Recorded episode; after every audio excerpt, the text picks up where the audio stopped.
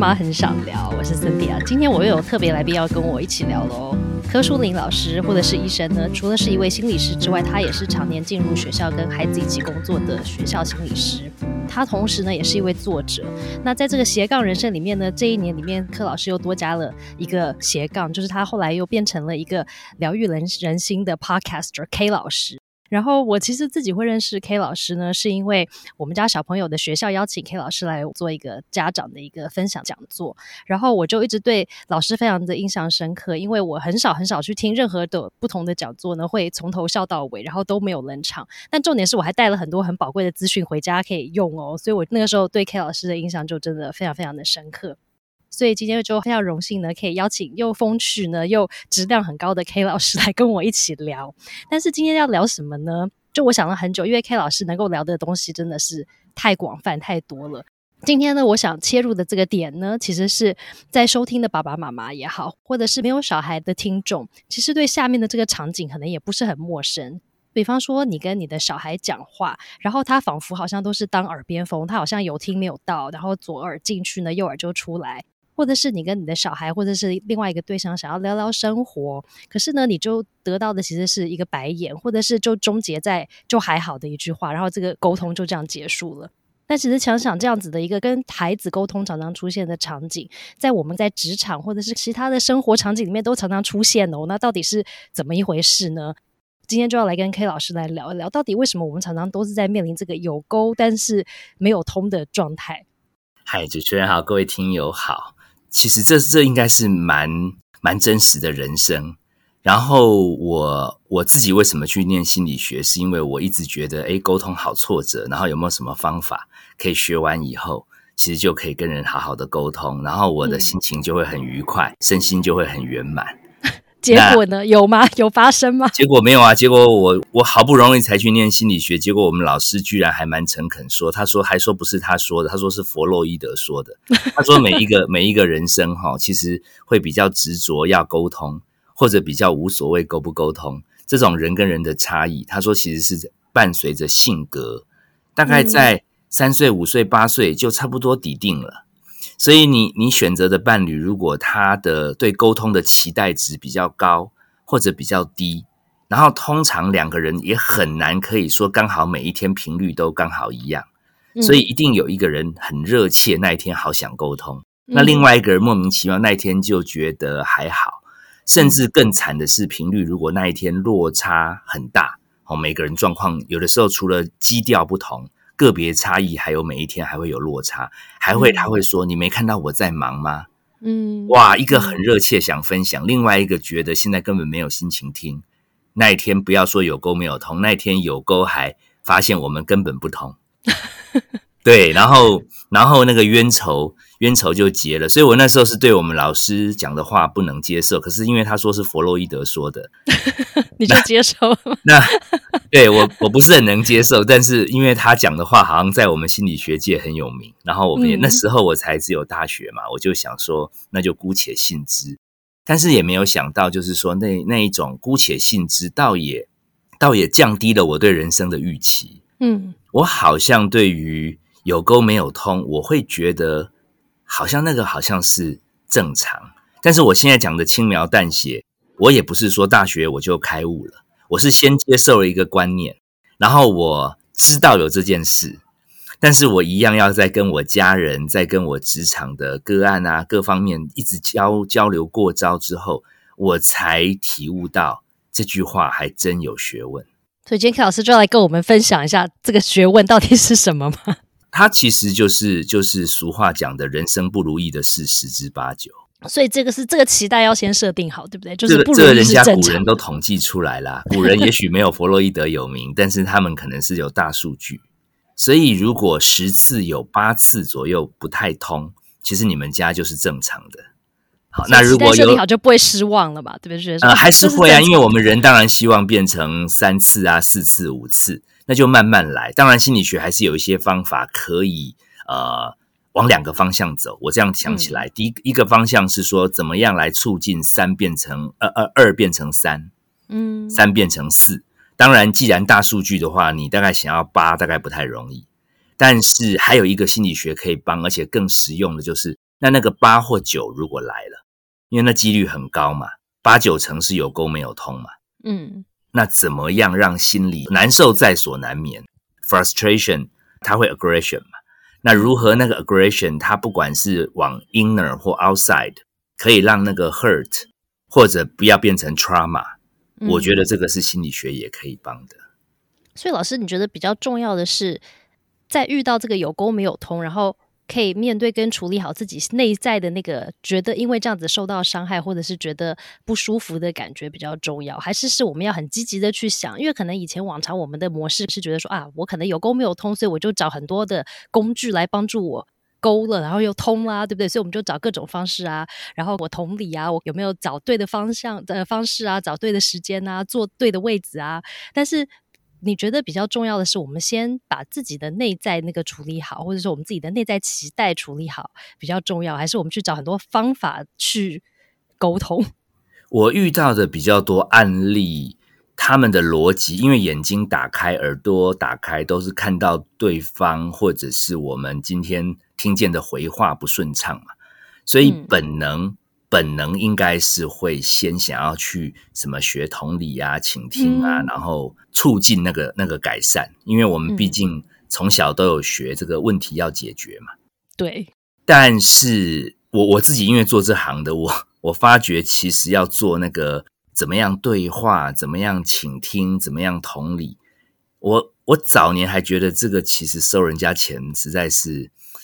过分哈，因为都没有成本，对不对？就是就是嗯哼啊，然后理解，然后就就收钱。我因为收的很心虚，我做没有几年，我发觉这很内伤诶，因为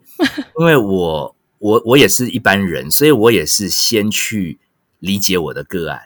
嗯，但久而久之，我那个内在的那个十分之八、十分之九，毕竟还是常出现，我里面会受伤，然后我受伤还要显出同理。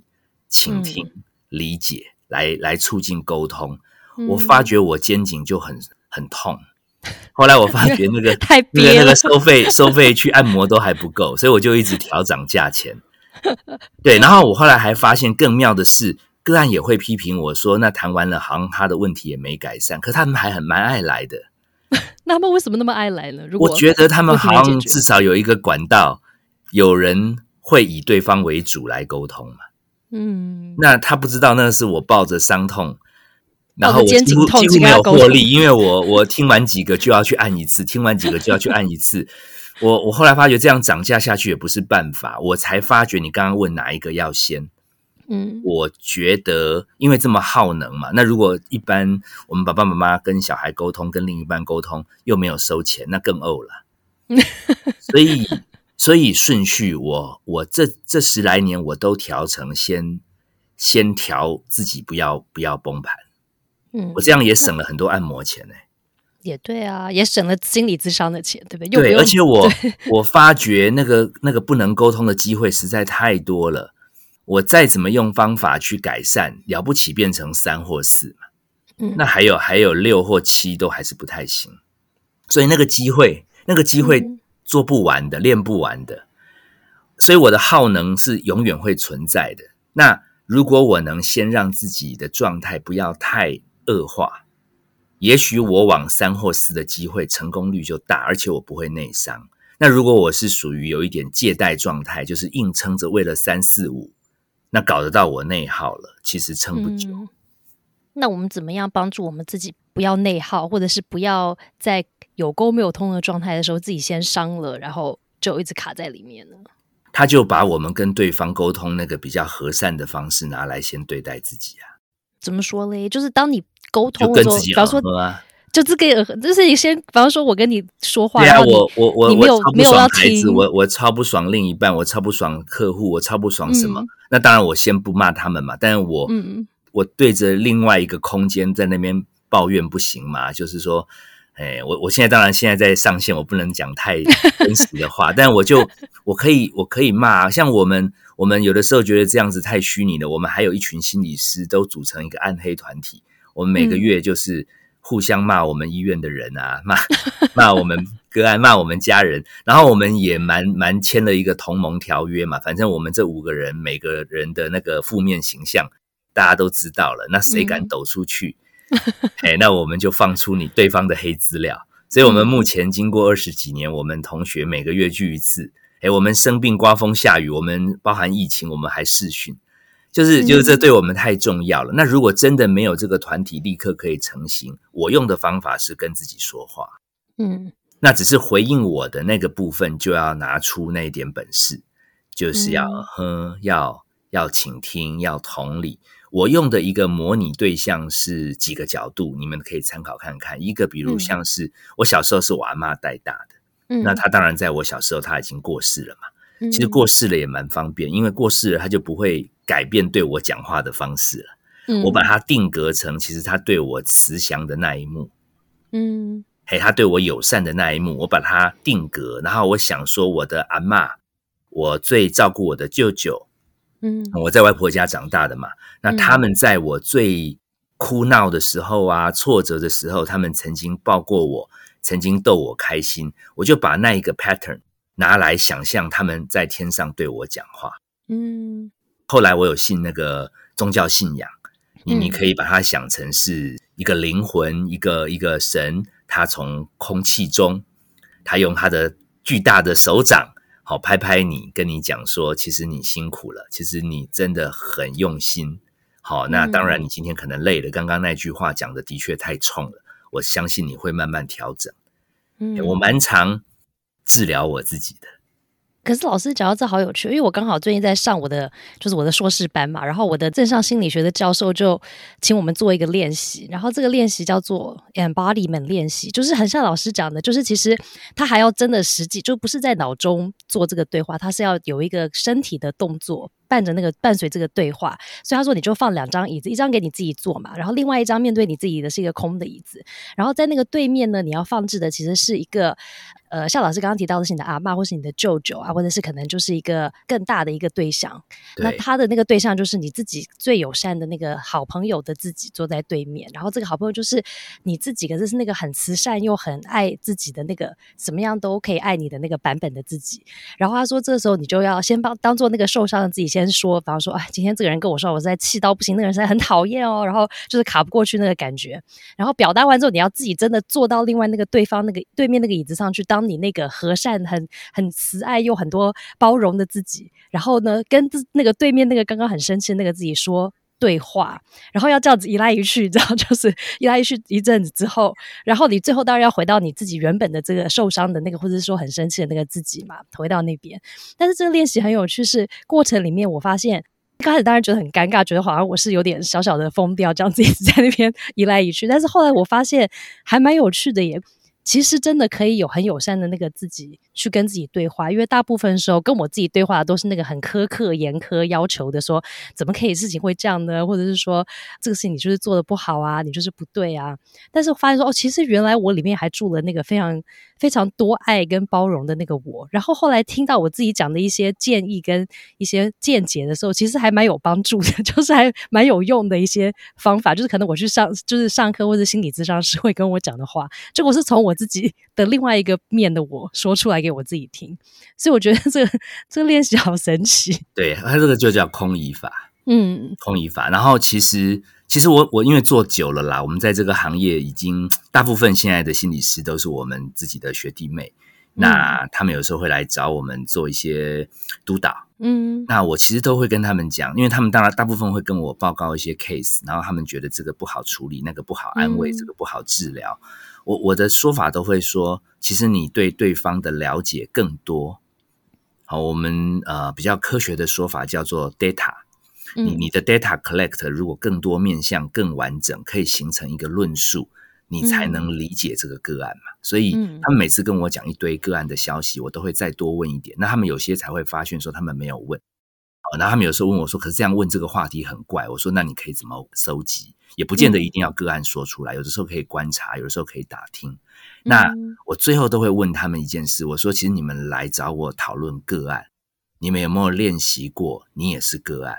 嗯，因为你的 data 应该你自己是知道最多的，嗯，你你来问我个案，我还要帮你收集，会不会有些地方你没搞懂？所以个案你不理解。”所以你很难工作。我说，可是你对自己了解这么深，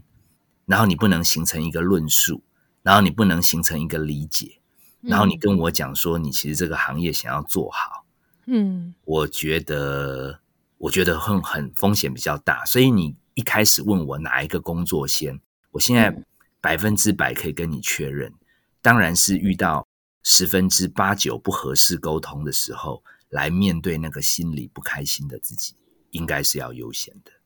那当下该怎么办呢？就是比方说，我今天像老师刚刚讲的例子，我很想跟我的小孩或者我的伴侣，觉得今天就是很好沟通的日子啊，我很想跟你分享啊。可是对方那天不是好日子，那我讲出来了之后，对方的反应就让我受伤了，对不对？那我当下是就先离开那个场景，然后去跟我自己对话，然后处理自己呢，还是我还要 继续在那边就是这个这个是 perfect 的情况啦，可以我自嗯己多年练习的状态，我不敢设这么高的标准嗯，哦。我觉得当然到研究室那里，老师叫你搬椅子，你也只好搬嘛。对啊，那你自己自己在家，你还真的到小房间搬椅子，你你搞不好更悲从中来，觉得 奇怪了。我要跟你沟通，我是一片好意，然后你那样子明明是你不 OK，我还要自己回来搬椅子。嗯对，所以我我的第一步是允许我自己可以发作啦。嗯然后因为反正已经十之八九不会开心嘛，嗯那已经那一天大概确定是十之八九了。我为什么不把它 CP 值用高一点？就就那一天大家就来不爽嘛。那我 我的一个大前提是我不是我的出发点不是要来伤害他，嗯我的出发点是要把我的不舒服先倒一倒，我才有余力开始疗愈我自己。所以我倒完了，我的目的这边有一个很大的差别是，我的 complain，我的我的 anger，我的 feeling，我把它说完之后，我其实大致上都会说，以上只是我的意见，你再想一想，我就是金句，对不对？对，我就尽快离开，我就尽快离开，因为我留在那个现场，我会蛮留意到对方继续不屑我，对，那那那就破功了。所以我只是为了允许我释放，我尊重我是一个人类，我等一下要去见阿嬷了嘛。嗯但是我去见阿嬷之前，我还是有一些不爽。那今天嗯反正已经毁掉了嘛，嗯那我就我就我就彻底利用嘛，反正第九天以后他会自然突然又好沟通了。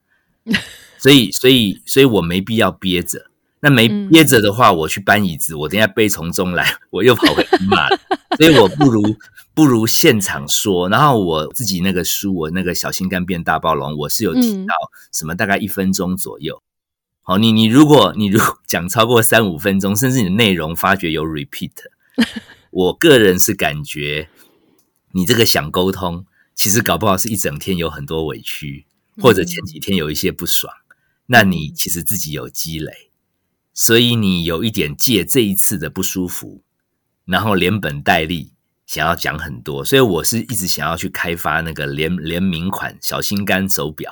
然后就是到了一分钟它会通电，意思就是说妈妈妈妈今天今天宣泄的量够了哦，好，你儿子也很可怜，好啊，电一下的时候你就赶快喊说以上是以上是妈妈的意见哦，你自己再想一想。哦，好，然后我们这时候因为有有发泄完，我们再来搬椅子。那当然，我现在功力比较好了，我是不一定要到特定空间、特定搬椅子。那个是我大学研究所，看来我们老师都差不多，就会叫我们搬椅子。那那我现在是就算坐着走路，我大概都可以切换到刚刚那一个自我对话模式。我嗯觉得十分钟、二十分钟都不为过，其实就是陪着自己，甚至有的时候也没有对话，那种委屈跟心酸，有的时候也蛮深沉的。其实就是允许自己在那边低落，嗯好，甚至可以允许自己，那就不用戴戴手表垫手了，你就 就可以在那边说，我都怎样怎样怎样哦，那那那嫁过来以后，我人生就怎样怎样怎样怎样，就就可以爽快一点。但是你记得最后一个含容的过程，就是知道你这样是委屈的。然后，嗯我一直觉得其实天赋也没有只有宠爱啦。嗯通常那个声音，你刚刚讲那个批判，他应该最后也是会说：“那你自己下一次要不要再回想一下大数据啊？那十之八嗯九，你个性是不是就是追求完美？你就是不允许嗯这个八九，所以你你今天反正 quota 用掉了嘛，你自己在那个日记上写一天，然后按照大数据还有七天，大概就又要和好了。嗯对，就是还是可以除了接纳理解之外，也可以给自己一点甄别。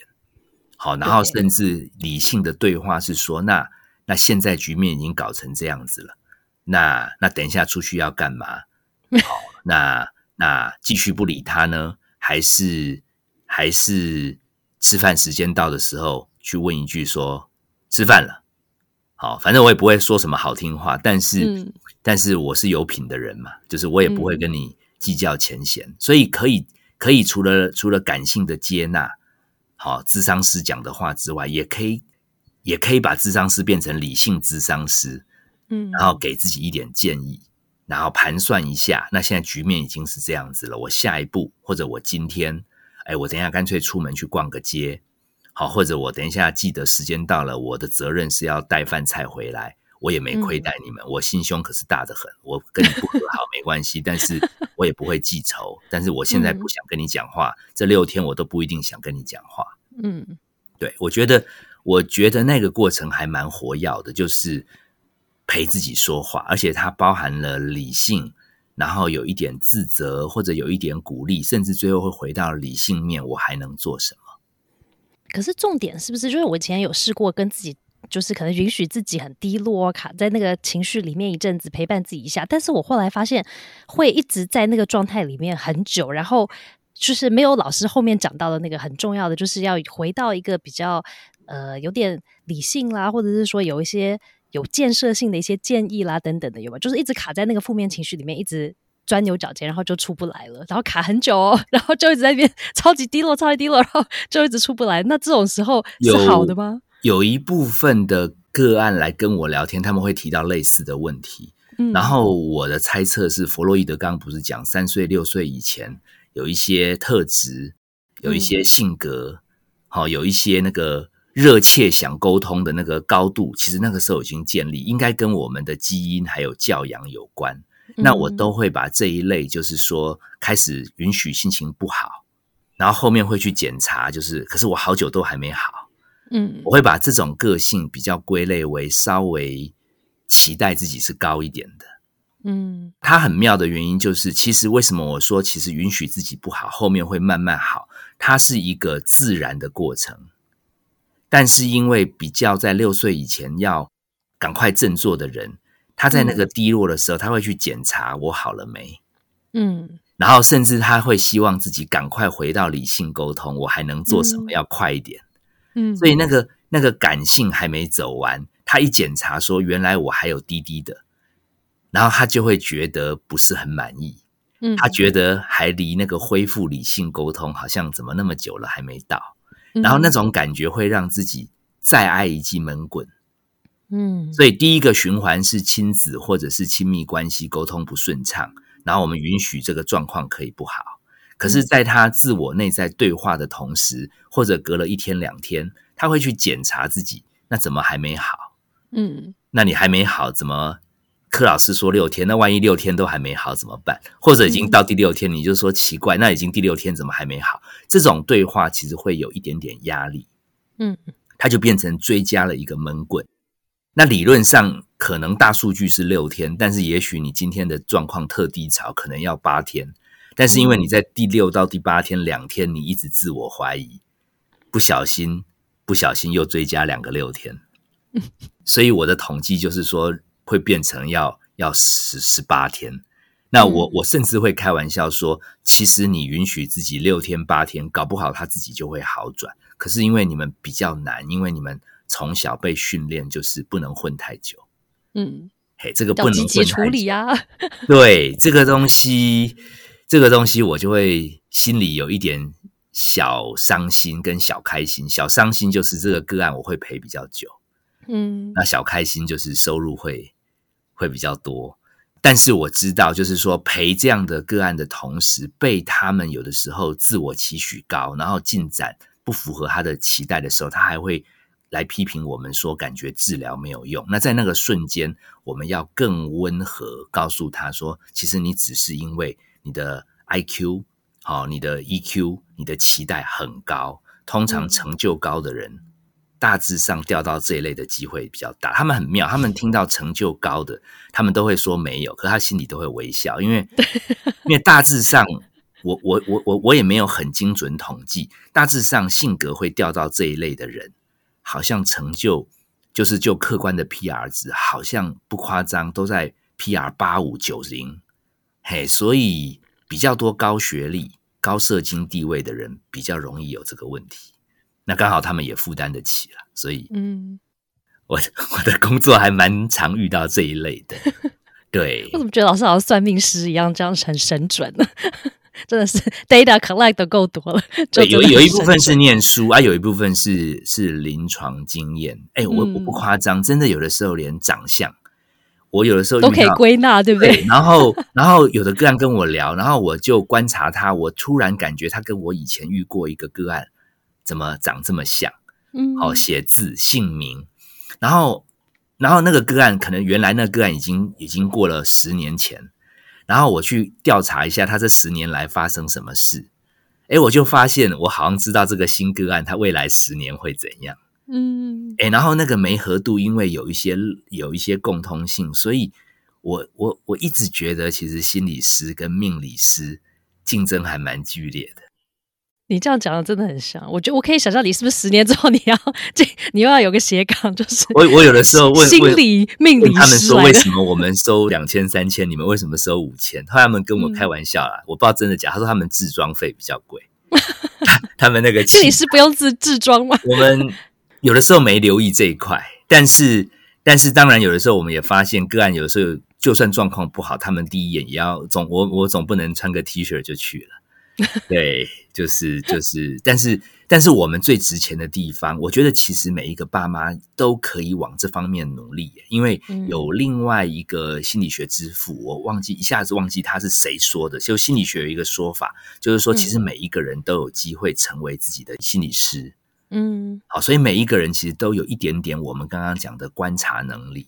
嗯，哦，如果你也愿意听我们节目，然后慢慢慢慢累积一些观念。我觉得这些知识、这些别人的经验，未尝不会变成我们新手爸爸妈妈慢慢慢慢在看自己小孩，好像提前感觉到了什么，嗯，那种那种抽离现场有一个 preview，那个视野有一个 preview，有的时候会安顿自己，好，那个有点像镜头 zoom in zoom out。也比较不会执着。我觉得我们最终极的目标不是让个案依赖我们。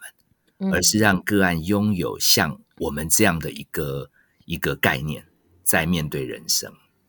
对呀，我觉得老师这样讲很有道理。就是因为什么？我为什么听你的 podcast，就是心理治疗师会觉得会疗愈？就有时有时候是疗愈我自己，但有时候我觉得他会疗愈我的亲子或者是伴侣关系。可是是因为你的节目，你会透过你自己的故事或者是个案的故事去做分享，但是透过这样子，有点像。透过别人的人生去体会一些不同的角度的时候，跟我自己在演那出戏的时候的感觉。差很多，就是自己在里面的时候，我很难抽离嘛。说，哎，我现在要去冷静，我现在要去自我对话跟爱自己，有没有？可是我觉得，如果像老师常常是透过一些别人的故事、别人的痛苦，然后透过他们的故事去听到一些东西，或是看到一些东西的时候，有是不是会帮助我们自己回去再过自己真实的生活？就是我在面对我那个对我翻白眼的小孩，或让我很激怒我的那个场景，我是不是会有一些？呃，心里的那个直觉反应是不是会有一些些的转换？然后在当下，我可能完全正确，因为哎，我我们的个案还蛮多是互相介绍朋友，嗯，然后他们也蛮妙的，他们其实当然都会先聊自己的事嘛，但他们几次之后比较稳定，他们都会有那种好奇心，就就小声问说说啊，我那个朋友看他都过得好好的，他干嘛来？那另外一个也妙，另外一个也隔没几次也会问说，哎，那个介绍我的。我觉得他没问题啊，他怎么会认识你？嗯，那我们这个行业其实是不能说，嗯，那呃，做这个行业最奥秘的一件事就是，不管任何人来我们这里，开心的事会讲少一点。其实因为后来有的时候熟了，有的时候会变成结案了嘛，我们把它变成朋友，我们就加了 FB。我发觉他状况没有没有像他来跟我讲的那么惨啊，他也是在玩，也是在吃好料。然后我恍然明白。呃，一般人难以理解的是，你的身边的呃难沟通的什么另一半啊、小孩啊、青少年啊、家里的公公婆婆，他们来心理师这边的时候，诶，他们那个暗黑面就会出来。嗯，他们甚至还没跟我讲完故事就在哭诶，然后他们还说很奇怪，为什么看到你就想哭？我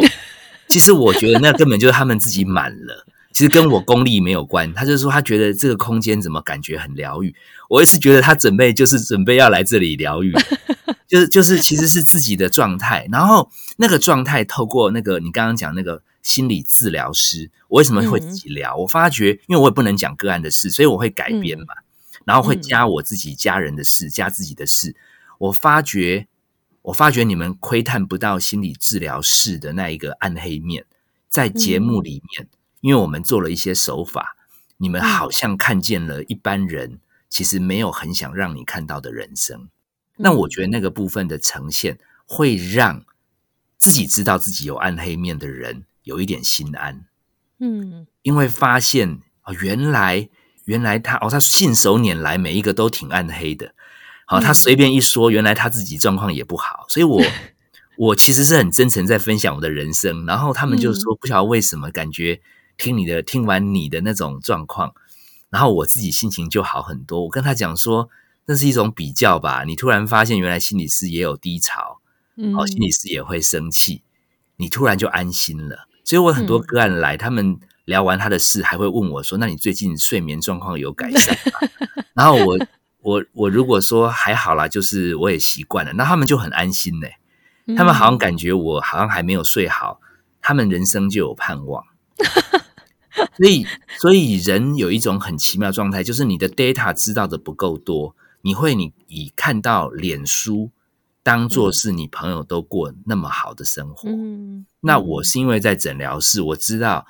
他那个去玩跟吃好料也不是假的啦，也是真的。但是他来这边跟我讲，他那个面对沟通不顺畅，很挫折，好跟家人不开心，我觉得那也是真的。嗯，那我觉得某个程度上，呃，我我不知道命理师是怎么样啊，但我我我自己这个心理师，我的重点是如实的让你理解你自己。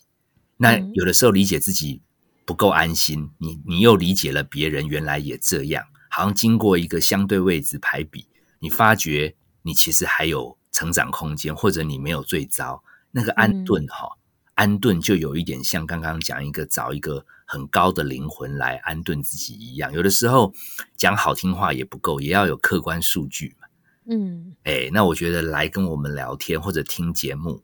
有的时候那个奇妙的效果是来自于你找到了你的相对位置。嗯。嘿，我我有的时候去带你们课程，为什么你们会觉得好笑？是因为你们有的时候会有家长提问，然后你们有时候看到那个家长还蛮执着一些跟小孩的事，你们不觉得那时候，我我我有时候讲到后来，我都觉得安顿不了他，但是我突然发觉现场其他二十个都微笑了。你有没有发觉，就是听到别人家也有困扰的时候，突然就觉得自己家小孩也没有是那么可恶。嗯，对，所以我有时候不是在现场都会要求说要严重的才能提哦，那个轻微的不要提。你轻微提了，其实其他家长心情就不好了。我我们还有一些家长还要强调他们家怎么都没有问题，我心里想，那你来听干嘛？好，你你来炫耀，害我们好不容易安慰大家，大家都快要好了，结果。你又说起你们家小孩很棒，那二十个家长心情就会很沉重的离开，所以我就会叫那个提说他们家很好，说你现在可以先离开。我们要我们要征求的是那个现在心情不好的。我觉得这是一个很很妙的心理治疗的一个效果。可是我们是不是其实正常的时候，我们会特别特别容易专注在一些负面的东西上？就是我们就是想要好嘛，就是说可能我们自己天生是想要迈向好的。好的未来啊，或是好的家庭状况啊，好的亲子关系，好的职场发展啊，对不对？可是当我们生活真实的时候，遇到一些一些就是那个十之八九的时候，我们是不是常常会忘记忽略到那个其实那个一跟二那个好的时候发生的时候，我们就觉得说啊，这不重要，因为那个十之八九我要赶快把它处理好。我们是不是很容易就是一直都看不到那些好的地方？不是，他这个他这个就是先天特体质，我们也可以说是乐观指数或焦虑指数。他大概在在出生没多久，一个孩子，我不知道如果有生两个 baby 的小的爸爸妈妈，应该就有那个经验。有一个就比较脆，就是丘兵，好，我们讲就是比较比较容易笑。那另外一个可能他也不是不开心，可是他的他的平静就是就是平静，嗯，然后一一相处久了，第二个小孩好像就会我们认为说他好像比较严谨，比较严格，嗯所以所以也许颜面神经啊，也许也许出生的时候他他那个状态就决定了他后面那个体质。所以的确，你刚刚讲，因为这围绕到前面那一题，就是说有些人就是他成就动机比较高，嗯，其实他真的就对于那个八跟九，他的难受度就比较高。我还是强调，大致上，大致上高成就的人都是跟这个族群相关。我自己在中学服务过，嗯我遇过很多有一点点嗯家庭社会有一些状况的的小孩，我跟他长期相处以后，我才发现他功课真的不怎么好。嗯可是我跟他聊天，还有看他对话的反应，还有看他一些 performance，我发觉他天分真的不比我差。嗯我那时候才倒吸一口气，觉得还好，我家还算和乐。嗯 当然，我爸妈也会吵架，也会修理我，也会罚跪，但是嗯他是天天，我是一年一次。嗯那那万一我住到他家，什么什么还要还要被扒光衣服在社区追打，嗯，哇！我我怎么去念建中台大？嗯那他来我家，搞不好他随便就建中台大出国了。嗯我后来突然有一种庆幸，就是说，原来不是天分好的人，其实都有机会成功。所以你天分好，再加上环境训练你要认真，你比较高成就，你当然会比较 care 那个八九。嗯，那有些人为什么有一点放生、放弃、随性？他也许先天就有一点乐观，或者他的环境让他没有指望。嗯所以他可以躺在公园里面啊。我每次都说，其实他们的体质有陶渊明啊，只是陶渊明因为有写文章。其实陶渊明，如果你到晋朝去看，他可能是流浪汉。嘿，可是他因为有一篇文章叫《五柳先生》嘛，所以好像变得很有名。那我的意思就是说，那个体质真的是先天，那加上后天环境如果有栽培，我一直觉得，我一直觉得我们主持人应该，应该你不要再否认了，就是你应该是我我们的优质客户。我是啊，所以刚刚我说你为什么神准像算命的，因为就是 太准了。那那我就只能送你另外一句格言吧：天将降大任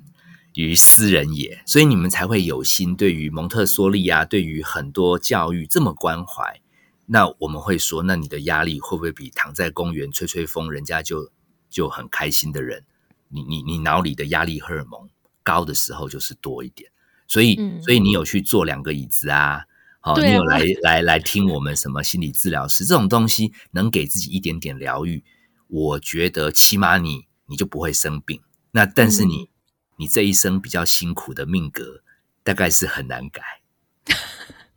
就要认了，认清这一对点。，那欢喜做甘愿受啊！我相信，如果要你整天都可以在公园里看风景，不让你好好发挥我们对社会的关怀，其实搞不好你后来还发作呢。对我可能真的就要犹豫了。对呀、对，所以所以有的家长也蛮妙，就说啊，我的另一半为什么他就可以打打电动，他就可以那么开心？那你们一开始体质就不一样嘛，嗯，哦，啊，你自己决定嫁给他，你上辈子可能有欠他嘛。那然后如果你真的，比如说你做了三天超委屈了，好，嗯我们就花一分钟骂他，骂完他之后说、你自己想想看，好，然后我们就去摆两个椅子。哎，我们就来就，我觉得那个 SOP 慢慢形成，说穿了啦，我们也最后认知到这就是我们的命格。然后嗯我们、我们至少要做到一件事，就是我们这么有责任心的人，起码不能比这么随性的人活到最后，居然我们还比他先生病，嗯那这就很荒谬了。认真的人反而先生病，那一定有 something wrong，他一定没有听节目，他一定没有，他一定没有学会有 psychologist 的 view。我觉得其实学了半天，我没办法去沟通的很好。可是我觉得这一套训练，还有我的工作，帮助我，帮助我有一些眼光来看待我自己，跟看待我身边的人。嗯我某个程度好像比我年轻的时候慈祥一点。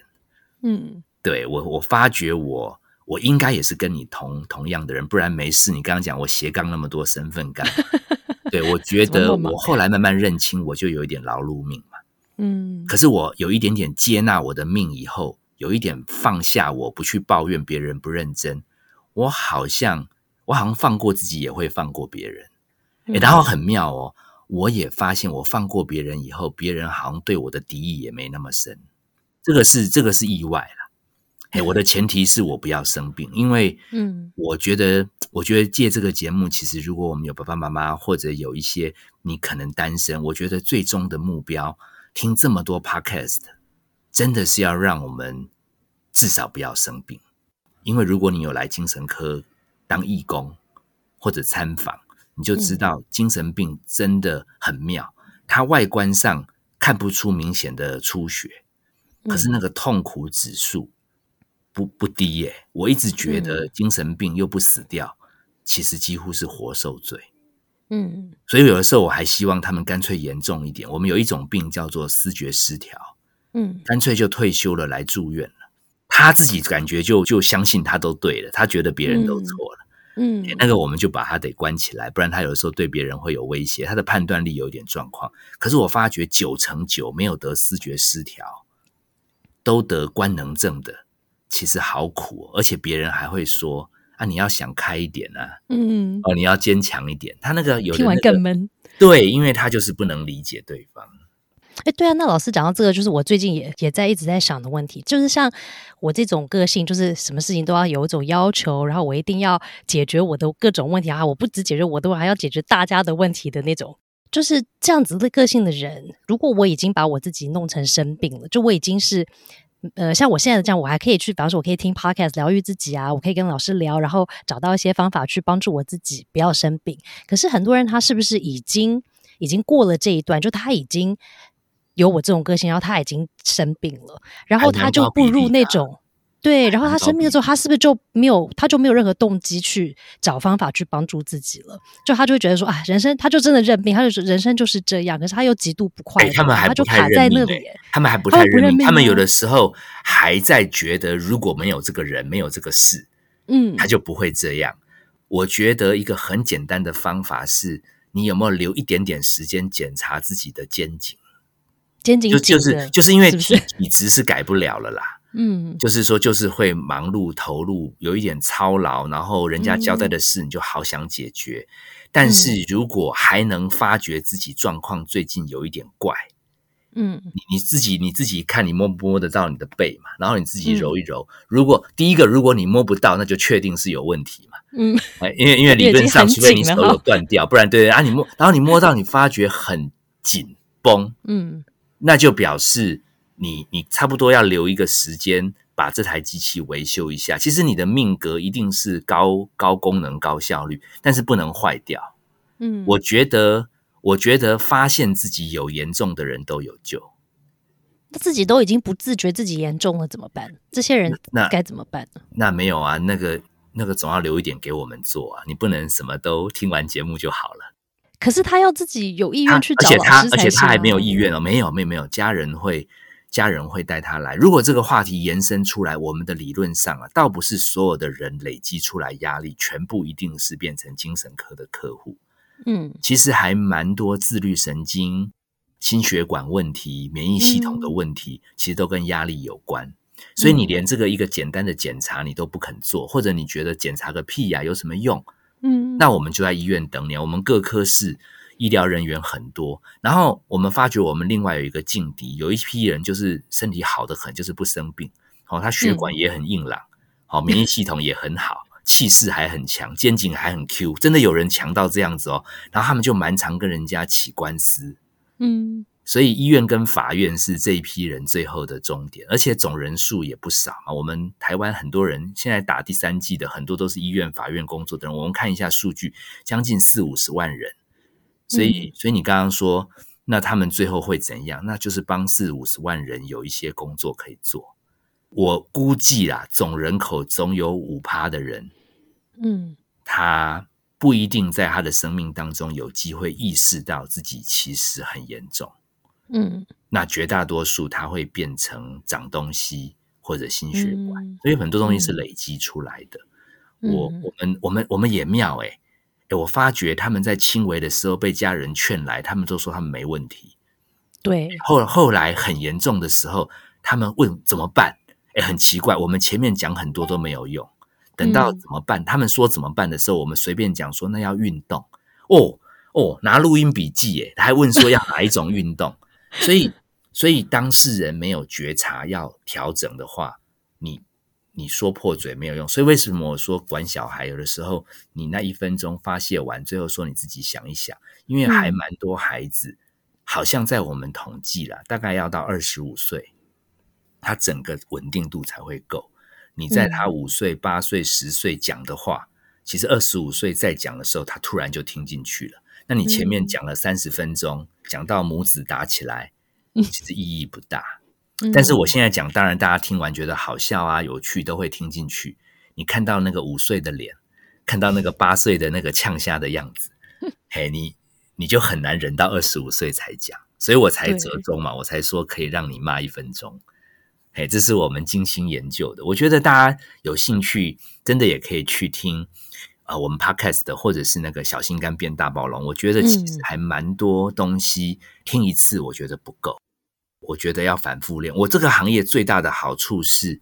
我我最后我最后嗯哼完同理完，我最后都会讲这些东西给他们听嘛。我每讲一遍，我自己都又又吸收一遍。我耳朵离这么近嘛，所以。嗯所以讲久了，我觉得我复习次数比你们多，嗯哎，所以如果我有进步，我相信你复习次数多了，应该家里状况一定会不一样。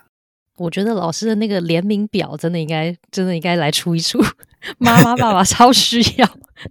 上班我觉得主管也需要啊，真的有时候主管开会不是也是都是同一句话一直跟你讲嘛，然后讲很长嘛，然后每次开会都骂同样的话嘛，但是他也没有要 fire 这个职员嘛，对不对？所以我觉得主管肯定 需要带一个那个哎，表。没有哎，我有时候觉得主管有这样的职员，其实就省了看医生的钱，就是因为蛮多透过职员，这个来练蛮多习职员都会嗯哼嗯哼嗯哼，不一定 不一定会真的做什么改进，但是他他被骂习惯了，他发觉要活下来就要学会这个。然后我每次都发觉说，哎，难怪我们都做不到高阶主管的收入。因为因为中阶主管都能干到中阶主管，都已经有有应付高阶主管压力的本事，这蛮好笑的。对，对啊，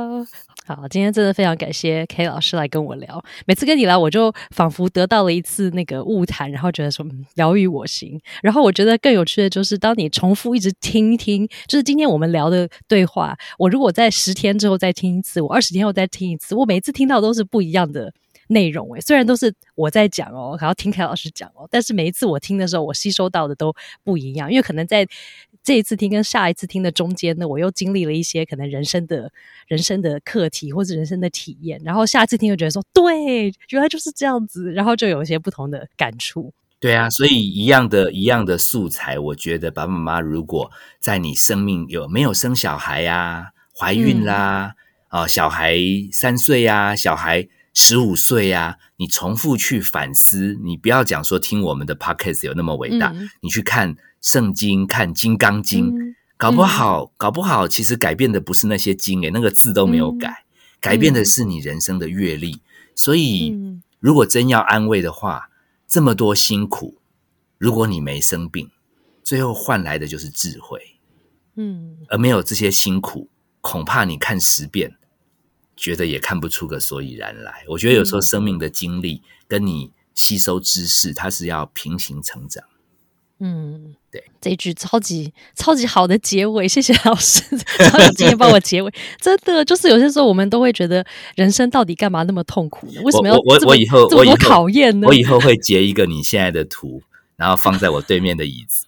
然后一直赞美我，就是说怎么每次都有金句，我觉得那种对我也很疗愈。谢谢你。谢谢谢谢老师，真的透过老师的聊天，就会发现，对人生的这个不如意，就是一定会发生，然后而且是十之八九，所以不如意真的多过很多我们觉得很好很很好的一些正向的一些体验。但是透过这些不如意呢，曾就真的又可以帮助我们去看到一些人生不同的面向，跟增长一些智慧啊。可能我们就是走这一招，到我们生命结束的时候，就是只是增长一点智慧而已。因为我们也不知道我们到底来这边到底是干嘛，对？为什么要当妈、当爸、跟当老板、当职员？真的是很无比的讨厌。但是好像就是一定有什么原因，我们要来这样子过一下讨厌的人生嘛。反正我们目前逃脱不了这个这个三维空间的限制，我们就好好在里面领受。因为你那个嗯八九如果如果很苦，然后又没阵亡，哎，那个一二出现的时候，你就会涌上幸福的感恩。哎，如果你你十之十全部都在快乐，我们还遇过蛮多人，其实蛮快乐，他最后都进入虚空。哎，那个还蛮不好帮的哎。我跟他谈，你可以这样啊，他说我也去过了啊，你可以那样啊，我也有了。你讲什么？最后就我就生气了，因为我讲的每一个都很难，他都有了。后来我就说好吧，那生病好了。这句话没说，但我心里面是这样子，我会好过一点。对。我觉得老师很有趣的是，你常常会让我们了解说，就连你就是有这么多专业知识背景、方法工具的人，你也有黑暗面啊。然后你也会遇到这些需要处理自己心因为我我太多次一秒被我的个案或者我的家人让我生气，就是说 你不是专家吗？啊，你不是很会沟通，你 EQ 很高。我以前好弱，我以前被人家这样一句，我就可以觉得我委屈。我现在慢慢慢慢还原呢，因为他们就是这样认为我。那我自己知道我是人，而且我已经比十年前的我进步一些啦。嗯，慢慢来嘛。好，那你我不是说你下次用这句话弄我，我就不会生气，但是只是几率可能会下降一半。哎，要看你那一天是早上来还是下午来。有的时候 下午来你会辛苦一点，我有时候都会叫我们个案挂早上，要约早场，因为有时候听了一天，我们耐力会比较差。我们都不懂你的苦哎，真的我都没想过，如果有一天我跟人家吵架，然后人家回应我的那一句是“你不是专家吗？你不是很懂吗？你不是什么？”反正我的小孩，我骂他就说“你育儿专家”哎，有的时候连续五个都来这样子，对对对，所以我我我有时候只有在第五个，我在第五个表情变化多一点的时候，我我自己也蛮妙，我就觉得说啊，我我后来还会心虚，我说因为他们都付一样的钱嘛，我就说其实你下次要挂早一点。我说我说，其实你今天算 算你比较带前面四个承受的多一点，因为我有一点破功，其实不是对你。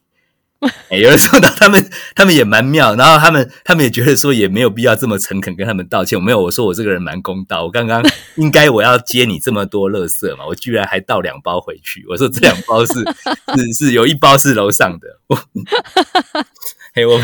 嘿。还蛮好玩的。其实我们这个工作，如果你不要把自己太神格化，其实它也是让你可以看到很多人生的风景。现在这个行业还蛮夯的，对。但是前提是，前提一定是要认清楚真相。你不要以为你是可以把别人通通要弄好，就是刚刚你一开始讲的那个优先顺序，你一直急着要先跟别人沟通好，哎，这个是很危险。可是这是很本能，所以我其实做这一行的督导。我光提这一点，几乎每一个年轻的学弟妹都中，因为他们都很热心，想要解决别人的问题，来证明自己有专业。对，嗯。好，这一点大家就是要记得。我觉得这一期的收尾就是大家一定要记得，虽然我们都是带着很好的心，想要疗愈大家跟帮助大家，也帮助自己，对不对？就是千万不要把自己神格化，因为我们毕竟都是人。然后，当我们遇到很多一些这些负面情绪啦，这些都是很正常的，不如意也是很正常的。那那时候就要用一些方式来帮助一下自己，疗愈一下自己，因为我们毕竟就是人嘛，不然就已经去当神了。不是不是神，还要当神，就会来精神科。对对，好，这句这个又又是一个金句，你看，赶快记得。看老师说，不是神又要当。所以我很感恩，是我本来应该是要住院的，我居然还能在那边跟病友相处的很开心，我觉得很感恩。好，我觉得大家都自我勉励。其实我们拥有的一切本来也不是理所当然，一颗炮弹，我们命运就改变了嘛。所以。珍惜我们有的，反正我们就在这个三维空间来体验人生。我们也不知道为什么要受这么多苦，但是已经受这么多苦，就不要让这些苦白受，一定要淬炼出一点什么。我觉得，我觉得这个搞不好，小编会帮我们剪成两集，因为我们好像那个聊天都停不下来。对呀，感觉 K 老师还可以再回来聊一下，因为有机会的话，对，没问题。好，谢谢老师，谢谢你的分享。好，下次再见喽，拜拜。